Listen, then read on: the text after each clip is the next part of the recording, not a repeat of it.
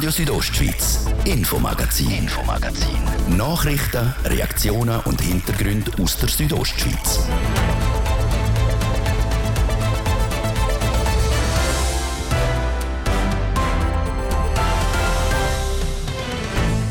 Der Dorfladen der ist in vielen Gemeinden einer der wichtigsten Treffpunkte. So auch das Geräusch. Nur, dort ist der Volk momentan in finanzieller Not. Darum muss sich jetzt die Gemeinde damit befassen, ob sie am Dorfladen unter die Arme greifen will oder nicht.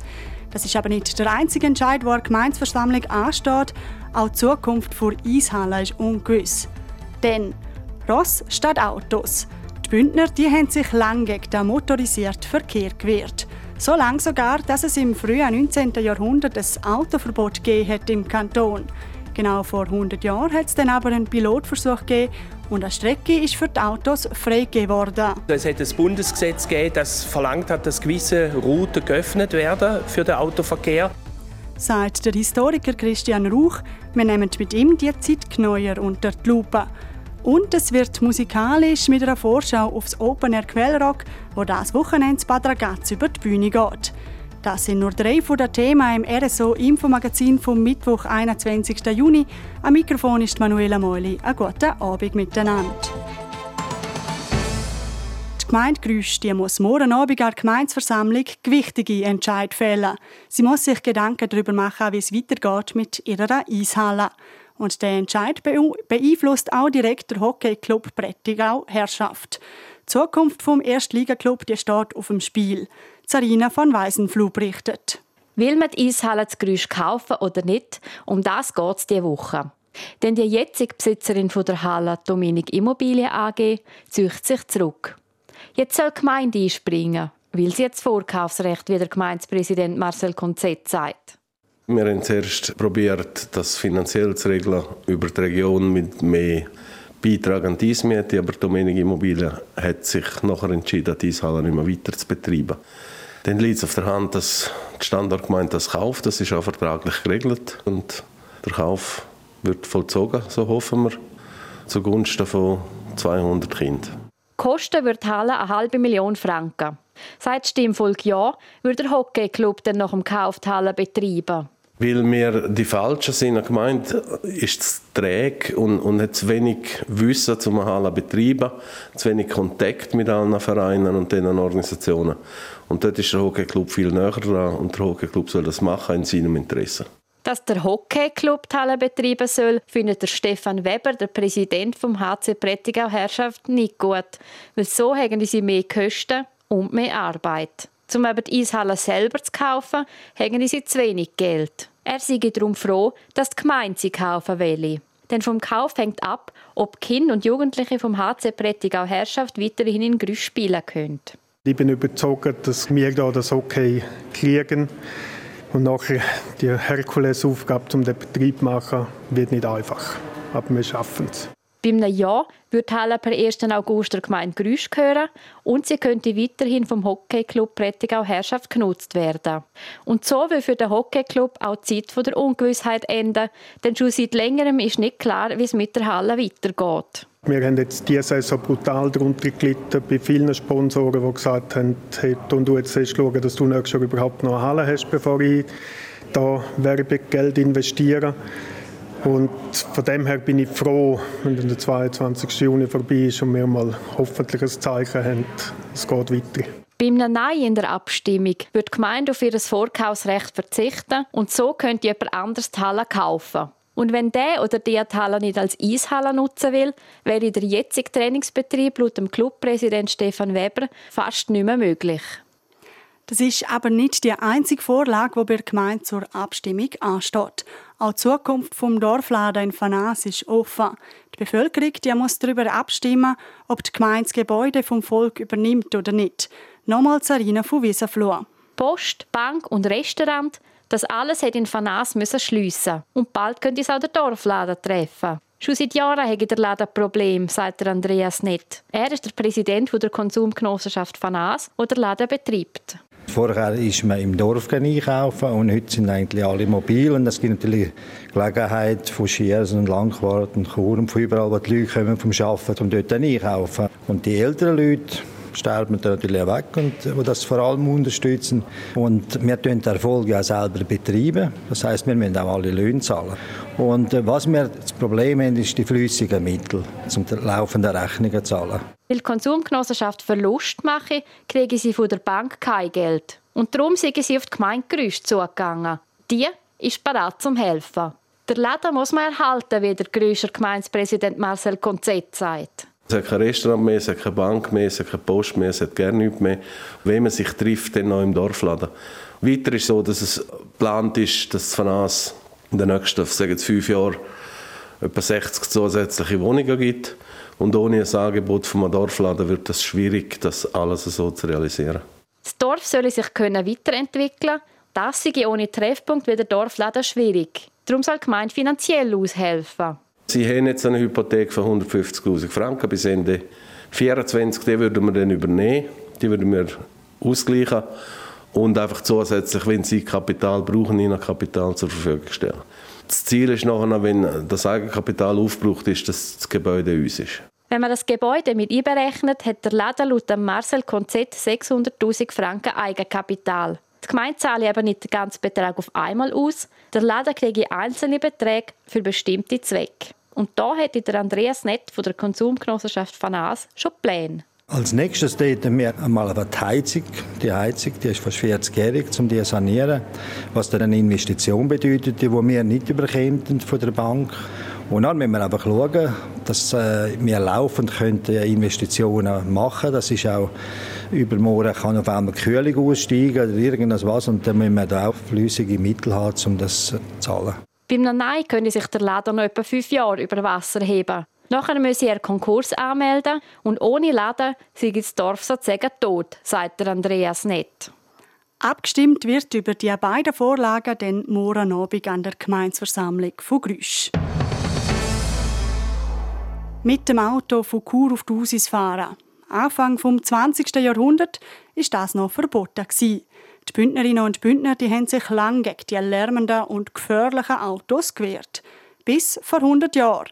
Im 1923 sind die ersten Strecken für Autos geöffnet worden. Wie das vor 100 Jahren genau war und wie das Auto auf Graubünden gekommen ist, der Immanuel Giger berichtet.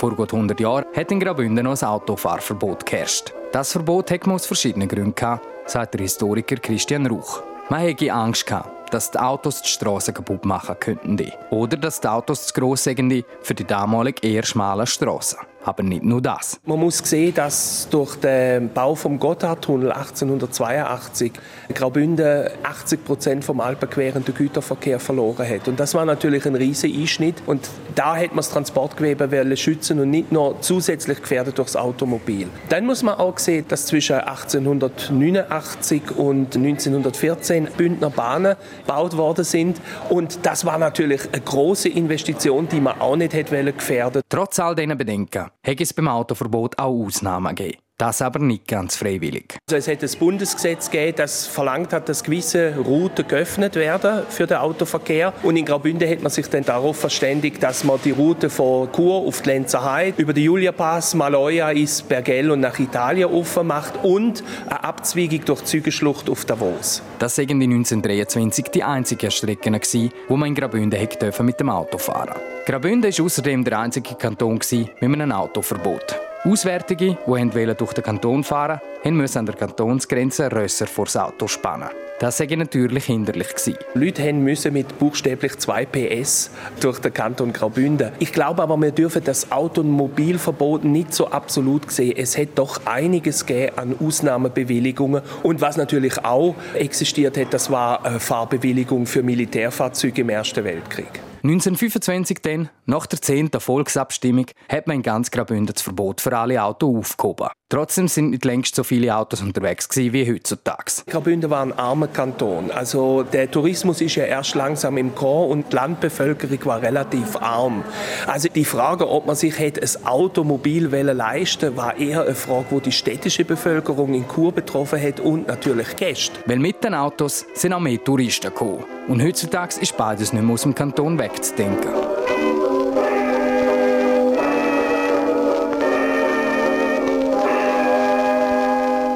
Sich das Auto über die Jahre entwickelt hat, das schauen wir den morgen im Rahmen von einer kleinen Serie an dieser Stelle an. Mit der warmen Temperatur an im Sommer fängt auch die Festivalzeit wieder an. Auch hier in der Region und zwar schon das Wochenende. Der Freitag und am Samstag ist wieder das Quellrock Open Air zu Bad Ragaz. Und was das Jahr neu ist und auf was sich die Besucherinnen und Besucher freuen dürfen, im Beitrag von Sarina von Wiesenfloh. Konzertbühne steht schon fast und die Festzelte sind aufgebaut. Langsam sieht es auf dem Freudenberg zu Bad Ragaz nach einem Festival aus. Das Wochenende findet zum 43. Mal das Open Air Quellrock statt und für das sind Helferinnen und Helfer mit in den Vorbereitungen.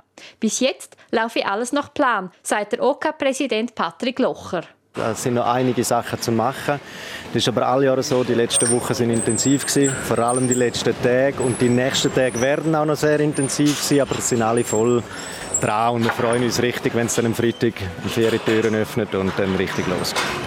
Es sind etwa 250 Freiwillige am Helfen.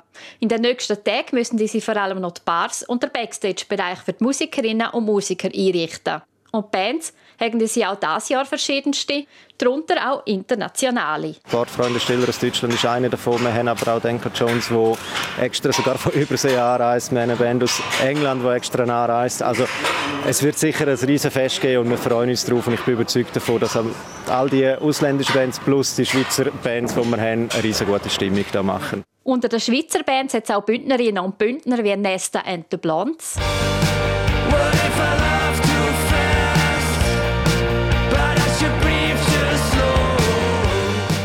Pop-Duo Happy for Real.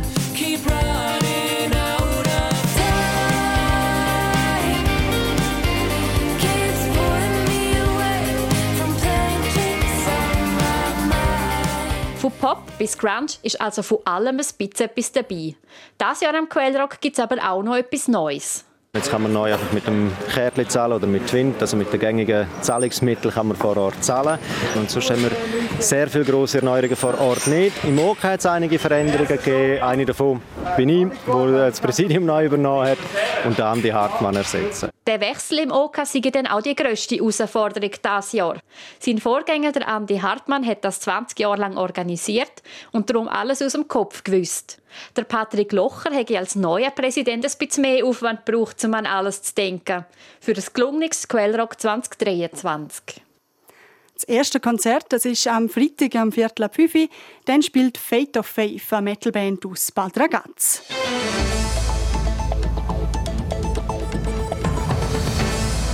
So viel zum ersten Teil vom Infomagazin. Jetzt eine kurze Unterbrechung mit Wetter und Verkehr. Ich gebe zurück zum Christoph Benz. Und ich übernehme sehr gerne. Danke, Manuela Meuli. Zuerst noch ein bisschen Werbung. Radio Südostschweiz und Migro präsentieren das Moon and Stars in Locarno. Auf der Piazza Grande erwarten die der Eros Ramazzotti, der Göhle, Joss Stone, der Max Giesinger, One Republic, der Peter Maffay, der Ricky Martin, Silbermond, der Tom Gregory und viele mehr. Tickets jetzt auf moonandstars.ch. Renault. Fahrvergnügen, das alle Grenzen sprengt. Der Renault Megane E-Tech 100% Electric übertrifft alle Erwartungen. Mit 220 PS und bis zu 470 Kilometern Reichweite. Renault Megane E-Tech 100% Electric. Jetzt mit 0% Leasing. Renault. Die Kreditvergabe ist verboten, falls sie zur Überschuldung des Konsumenten führt. Mittwoch, der 21. Juni, kurz vor um halb sechs. Wetter präsentiert von Röckle AG Vaduz. Vom rohen Brett bis zum Parkett. Alle Informationen unter röckle.li. Ja, Im Großen und Ganzen bleibt es recht freundlich heute bei uns in der Südostschweiz, mit höchstens lokal auch mal noch einem Platzregen oder einem Gewitter. Das vor allem im Norden, im Süden sollte es heute trocken bleiben. Der Donnerstagmorgen der ist äh, zuerst noch sonnig. Im Laufe des Tages gibt es dann zum Teil hohe Wolken und im Laufe des Tages gibt es dann auch wieder die obligaten Quellwolken und gegen Abend oder spätestens in der Nacht auf den Freitag kommt es dann verbreitet gewittern und das stellenweise auch recht stark. Lokal muss man so gerne mit Unwetter rechnen. Zuerst wird es morgen noch mal so richtig heiß. Temperaturen die steigen im ganzen Land auf bis zu 32 Grad. Zu Ander gibt es 29, zu Müsteier 27 und auf der Lenzerheide 26 Grad. Verkehr. Es braucht Geduld in der Stadt Chur. Wir haben Stau oder stockend auf verschiedenen Straßen, unter anderem Kasernenstraße stadtauswärts. Dann im Bereich Postplatz Wellstörfli, bei der Autobahnausfahrt Chur Nord stadteinwärts und auf der Masanzerstraße stadtauswärts mit einem Zeitverlust von bis zu 10 Minuten. Sonst sieht es gut aus bei uns in der Südostschweiz. Weitere Meldungen über größere Störungen haben wir keine. Wir wünschen viel Geduld dort, wo es braucht und weiterhin eine gute und unfallfreie Fahrt. Verkehr. Ich gebe zurück in die Redaktion zur Manuela Meuli. Radio Südostschweiz, Infomagazin, Infomagazin.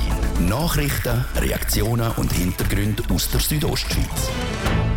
In Berlin finden seit am letzten Samstag die Special Olympic World Games statt. Olympische Spiele für Leute mit einer geistigen oder mehrfachen Behinderung. Die über 7000 Athletinnen und Athleten aus aller Welt treten in 26 verschiedenen Sportarten gegeneinander an. Mit dabei sind auch drei Sportler aus dem Kanton Graubünden. Und ihnen gefällt es bis jetzt sehr gut in Berlin. Vier und alles hat mir am besten gefallen bis jetzt und dass wir schön Berlin anschauen sind. So der Lennart Michael. Er vertritt Graubünden zusammen mit dem Thomas Krischanowski und dem Michael Huber. Gestern haben die drei Radsportler ihr erstes Rennen können bestreiten und die Schweizer Delegation tatkräftig unterstützt, wie der Thomas Krischanowski sagt. Gold, Silber, Bronze, wir haben alles geholt. Das hält uns ja in Schwung und der Status der Schweiz wird dann halt gross geschätzt und man kommt nach Deutschland, um zu siegen. Konkret haben der Thomas Krischanowski und der Michael Huber je Silber geholt. Gold ist an den St. Galler Markus Mendli gegangen. Der dritte Bündner, der Lennart Michael, hat sich mit dem dritten Platz Bronze gesichert. Und genau bei ihm ist das Rennen auch besonders spannend gewesen. Er hat nämlich keinen guten Start verwünscht. Die erste Runde nicht, aber die anderen drei Runden habe ich dann halt alles aufgeholt. So hat er sich während dem Rennen können auf den vierten Platz für die kämpfen und in der letzten Runde sogar nochmal richtig Gas geben und sich so die Bronzemedaille ergattert. Wie ihm das gelungen ist, das ist ihm selber ein Rätsel. Das weiß ich selber nicht, aber Kraft habe ich noch für alles. Und genau diese Kraft danken die drei Velosportler jetzt und tun Stadt anschauen, Berlin geniessen so der Michael Huber. Das nächste Rennen steht für die drei nämlich erst am Sonntag an. Und nach dem erfolgreichen ersten Rennen will er auch dort. Ich werde mir das Beste versuchen und hoffe, dass wir die Medaille holen. Die Medaillen sind für alle drei aber nicht das Wichtigste bei den World Games, wie der Linard Michael sagt. Die Freundschaft, dass man andere Länder kennengelernt hat und andere Leute. Und das Erlebnis, das wollen sie auch anderen ermöglichen, wie der Thomas Krischanowski abschließend erklärt. Nachdem, glaube ich, wird es Zeit, einmal anderen Raum zu geben.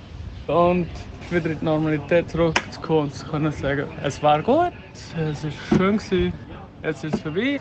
Aber die Erinnerung bleibt. Sport. Und vom Bündner Radsport wechseln wir zum Schweizer Fußball mit einer Vorschau. Livio Biondini. Morgen einem Monat ist die Sommerpause für die Schweizer Fußballclubs schon wieder vorbei. Die neue Saison startet dann. Die Super League hat jetzt den Spielplan veröffentlicht.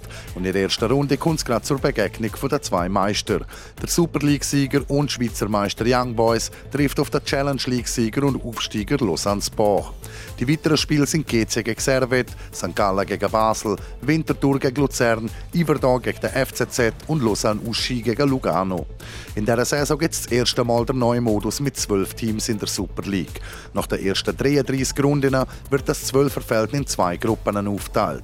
Plätze 1 bis 6 spielen in einer Championship Group dann um den Meistertitel, die Plätze 7 bis 12 in Relegation Group gegen den Abstieg. Der Saisonabschluss machen dann wieder die Barragepartien um den Auf- oder Abstieg. Und die Schweizer Teams sind auch noch europäisch aktiv. Für Servet geht es in die Champions League Qualifikation. Dort treffen Genfer am 25. oder 26. Juli auf Genk, der zweite der belgischen Liga. Schon mindestens für die Gruppenphase der Europa League ist der Meister IB qualifiziert. Zuerst probieren es Berner aber in der Champions League Playoffs. Der FC Luzern muss in Quali für Conference League. Die Luzerner starten in der zweiten Quali-Runde und spielen gegen Djurgarden aus Schweden.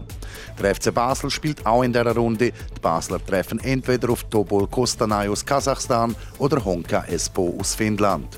Der FC Vaduz spielt die erste Quali-Runde gegen Neman aus Belarus. Und sollten die Liechtensteiner die Runde überstehen, kriegen sie es entweder mit Balzan FC aus Malta oder Enka Domsale aus Slowenien zu tun. Und dann schauen wir noch schnell zu den Jungstars im Fußball. Heute startet in Rumänien und Georgien die U21 Fußball-Europameisterschaft. Auf dem Programm sind die ersten Matches der Gastgeber. Georgien trifft auf Portugal und Rumänien spielt gegen Spanien. Die Schweiz ist auch im Turnier, steigt aber erst morgen am 6 gegen Norwegen ein. Bei den Schweizer sind unter anderem der Doppeltorschütz für A-Nazi gegen Rumänien, der Zeki Amduni und der Fabian Rieder von IB mit dabei. Sport. Das ist es schon gewesen, das Infomagazin hier bei uns auf RSO. Das Wichtigste aus der Region und die ganze Sendung zum Nachlesen gibt es auch jederzeit online auf rso.ch oder auf allen gängigen Podcast-Plattformen. Ich wünsche euch weiterhin einen schönen Abend. Am Mikrofon verabschiedet sich Manuela Meuli. Radio Südostschweiz, Infomagazin, Infomagazin. Nachrichten, Reaktionen und Hintergründe aus der Südostschweiz.